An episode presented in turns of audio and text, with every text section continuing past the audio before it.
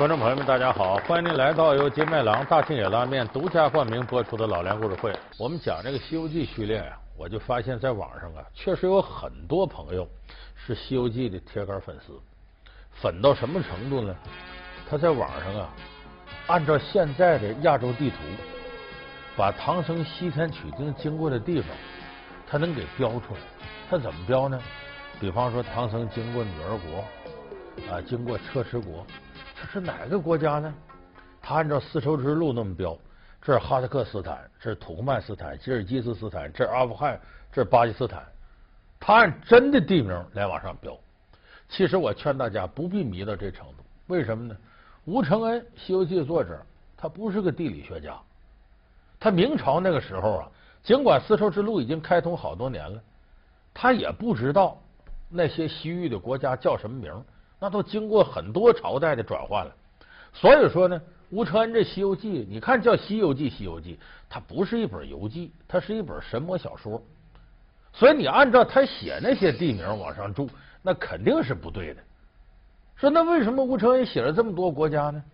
《西游记》里头说他经历过一百二十八个国家，其实这些国家吴承恩都是有所指。咱们以前节目里说过，吴承恩他爸爸开个小店，总也不挣钱。苛捐杂税、贪官污吏啊，到他这盘剥。他爸爸以前就牢骚满腹，没事在家就发牢骚。说吴承恩小时候就听了他爸爸一肚子牢骚，他到大了再一看，这个社会现实很黑暗，所以他其实写这些国家是干嘛呢？把大明王朝一些丑陋现象往那些国家身上安。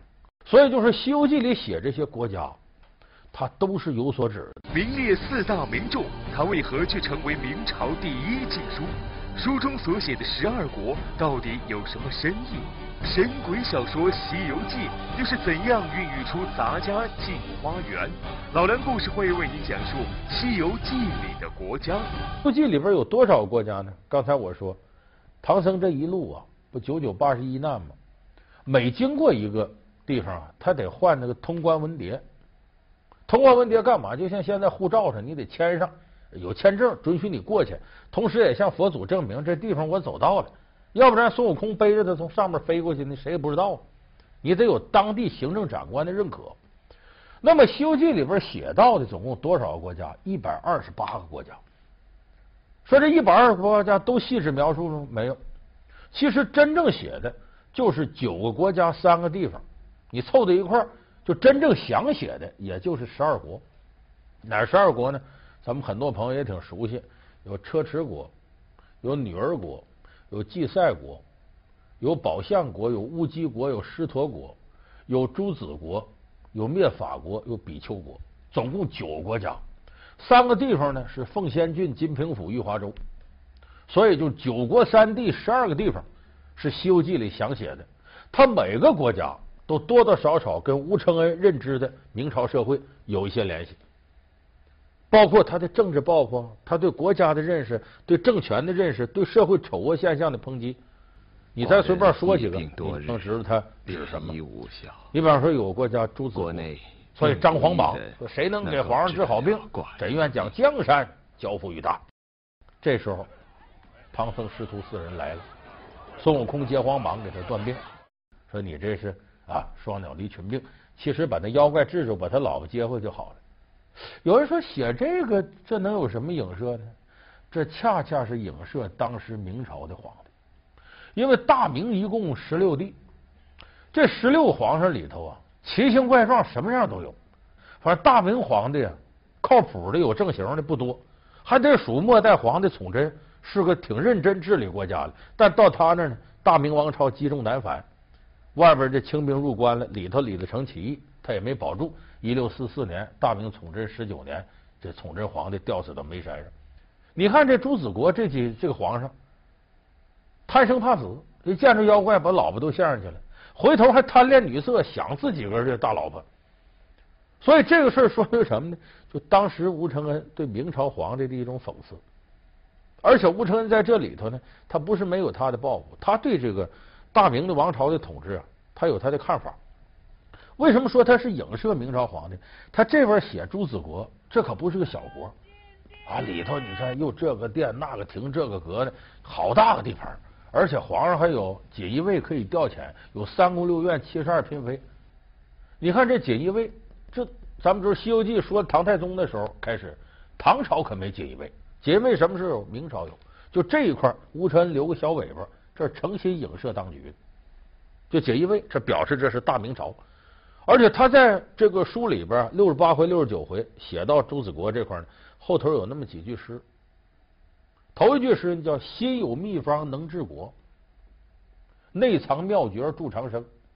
第二句诗呢，露骨，叫“安邦先却君王病，守道须除爱物心”。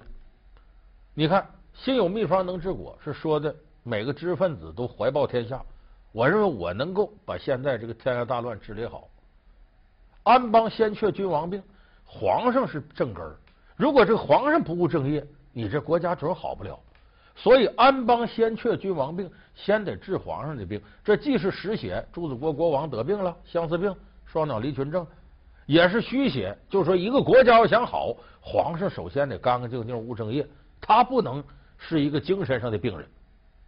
所以这块体现了吴承恩对大明皇帝的一种认识。这是我们说朱子国里头的影射。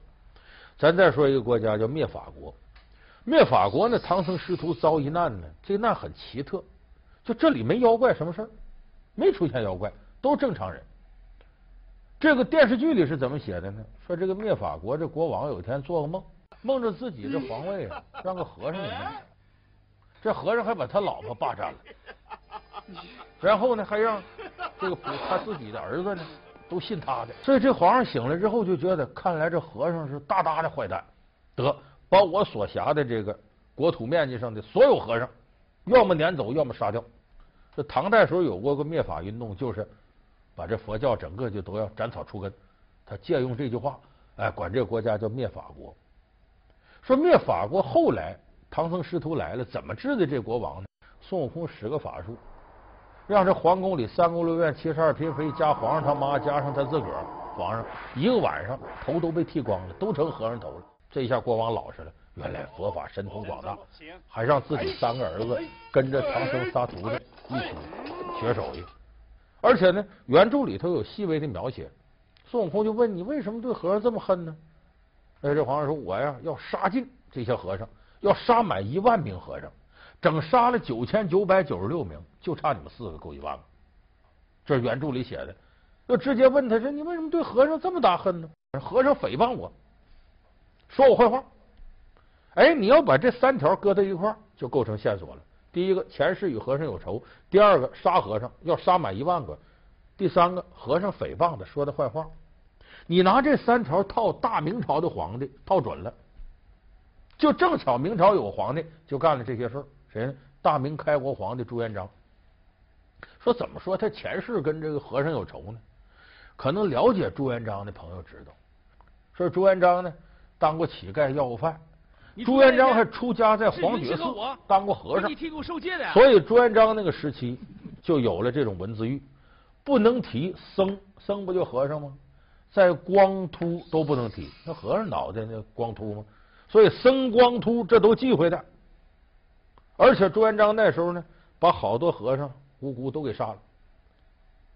一提这个和尚这些字眼，他都不爱听。当时呢，有一个文官在上奏时候。提到两个字叫“生之”，由于写在这个“生”字，朱元璋就来气了。生僧，这不谐音吗？你讽刺我当过和尚呢，给我斩了！当时就把这个宰了。就是那个时候文字狱到了这种程度，就听不得跟和尚有关的事。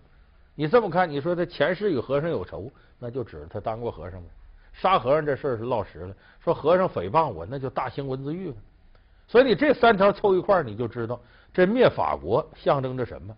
其实是吴承恩讽刺朱元璋，隐瞒自己身世，大兴文字狱，而且干了很多这样的屠戮的坏事。当然，你这大明开国皇帝，你假如说吴承恩要实写朱元璋怎么怎么地，那了得吗？他他爸爸他全家都活不了。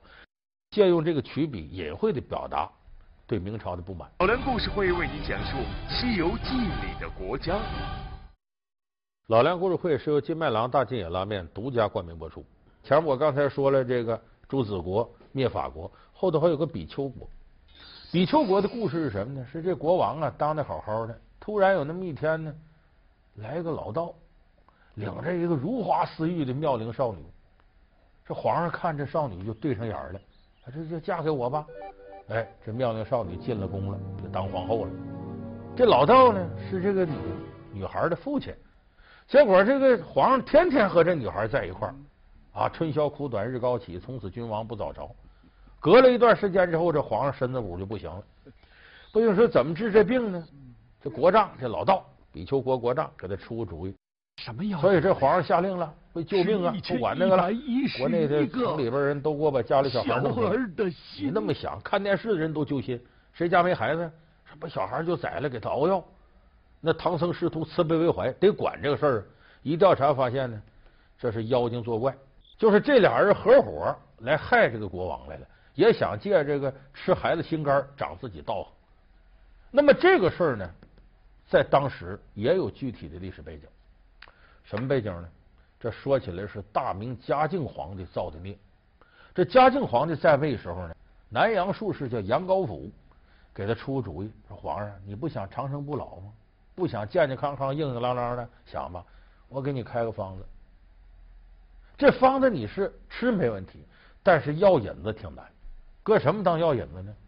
它更损，又涉及到这一千一百一十一这个数，一千一百一十一个女孩的精血，第一回的你弄来，把它弄一块，弄个药丸，你吃进去就管用。你要搁咱现在谁能下了这嘴呀？这皇上这朱厚熜就信了，行，我看行，挺好，因为这古人呢。对所谓这个处女之类的，他有种迷信，哎，说这东西好，皇上还信了，信了说这怎么采集这一千一百一十一个呢？这是个技术活，全国找找什么呢？就找还没有来月经的女孩，就是八岁到十四岁，找了这么一千多人，干嘛呢？等，看他头一回什么时候来，把这精血采下来，那哪等得了啊？这些人年龄有跨度啊。有的是今天来的，有的明天来，有的后天来。那这又没有冷藏技术，说得团到一块儿吃成药丸的。那你第一个来了，等那最后那来了，这批血就没法用了，这都非臭了不可呀。所以当时这怎么办呢？这杨高福更毒，我有办法，我能炼丹，弄成药丸，让这些女孩吃去。说白了就催生这经血。咱们这这倒可信。现在有人说不能吃这个。什么洋快餐，炸鸡什么之类的，里头有激素，吃完了女孩性早熟。哎，那阵也有这药，吃完了这女孩的经血就出来了。你想想，这违背人生理规律的，是新陈代谢都打破了。有的一出血大出血死了，有的即使是很正常的，用完了皇上一看，这也不能随便给放过去了，杀人灭口吧，宰了得了。结果这一千一百一十多个女孩无一幸免，全死了。其实有没有用？咱现代人有科学知识，这根本就没用，胡说八道的。所以这个事儿在当时，哎，明朝很多人质问这个事儿，敢怒不敢言。说吴承恩写一千一百一十一个小孩的心肝，这不就是影射这个事儿吗？这数都对得上。所以说，这个比丘国这个事儿，就是影射明朝嘉靖皇帝朱厚熜荒淫无道、思维混乱、涂炭黎民百姓这个事儿。所以你看，刚才我说这三个国家，一一都能对应上明朝当时的事儿。其中特别典型的有一部书，但是比《西游记》的成就要低，就是后来李汝珍写的《镜花缘》。这个《镜花缘》这本书呢，跟《西游记》差不多，《西游记》不一百二十八个国家吗？《镜花缘》写到呢，他的主人公唐傲受这个多九公邀请，呃，带着自己朋友，有时候自己一人游历了五十多个国家。咱们都这这里头就有什么，也有女儿国，啊，就海外诸国。其中女儿国这块呢，它就是根据《西游记》来的，它叫西凉女儿国。说这多九公呢，请唐傲说你要到女儿国来看看。唐傲说我不敢去，我看了《西游记》了，那女儿国谁去就拽着给他当老公，我哪受了啊？《西游记》里有这吗？女儿国那儿有条河叫子母河，这里头都是女人，一个男的没有。说那没有，那怎么生的孩子呢？喝子母河河水，喝完就怀孕，怀孕生的还是女孩。等猪八戒、唐僧他们过去，他们也喝这水了，结果都怀孕了。这女儿国就写这么个事儿吗？《镜花缘》里的女儿国和《西游记》的女儿国不一样，《镜花缘》里女儿国呢有男有女，哎，男的女的都正常生活，也是他结婚生孩子。那么你看这写法明显和《西游记》很像，目的是什么呢？都是讽刺当时啊男尊女卑、迫害妇女、妇女地位低下的现实。可是这个李汝珍呢，这书成书年代在《西游记》后边，包括写的事儿出发点，《西游记》里是从唐太宗开始，他这镜花缘是从武则天开始，也比他晚。由于时间晚，这个文人的思想就相对进步。怎么进步？你看吴承恩写女儿国，女儿国国王看上唐僧了，这说明什么呢？吴承恩脑袋里边还残存这个，你得是男的当国王，女当皇后。可到了这李汝珍的镜花缘就变了，女人一样当国王。我娶这男的进门，这男的就是我的嫔妃，不影响我的政治地位，我是主要的。而且这里更主要写了什么呢？这林志祥啊，扎耳朵眼儿，又裹脚，又涂脂抹粉的。啊，这个这个这个沐浴更衣，你要不同意，那好，把你吊起来打。这说明什么呢？很多男的就觉得女的裹脚扎耳朵眼儿，天经地义的。但你看这里头，林志祥到老爷们这么干，痛苦的不得了。那你说那女人一直被压迫，她不更痛苦吗？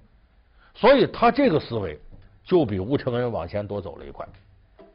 所以这是当时文人创作一个普遍的一种习惯方式。就是因为明朝的时候，一个大兴文字狱，政府专制统治太过残酷，逼得文人呢没有表达的自由，但心里头郁闷气愤，怎么表达呢？通过神魔小说的方式。当然，这种方式在当时呢，催生了很多隐晦研制的好作品，可是也促成了更多像灭法国发生的那种悲剧。所以你要从这个角度来看呢，就是如果一个时代没有言论表达的自由。专制统治过于残酷，他尽管可能因为戴着镣铐跳舞，催生出很多限制下的好的文学作品，但是作为黎民百姓的生活，一定是非常痛苦的。所以，我们也是希望像明朝那样的时代，在中国永远不要再重现。从同性到异类，伙伴的范围到底有多广？从敌对到亲密，他们的关系是如何改变的？从残缺到完整，主角到底经历了怎样的成长？一对欢喜冤家，为什么总能让我们忍俊不禁？老梁故事会为您讲述《伙伴喜剧篇》。好，感谢您收看这期老梁故事会。老梁故事会是由金麦郎大金野拉面独家冠名播出。我们下期节目再见。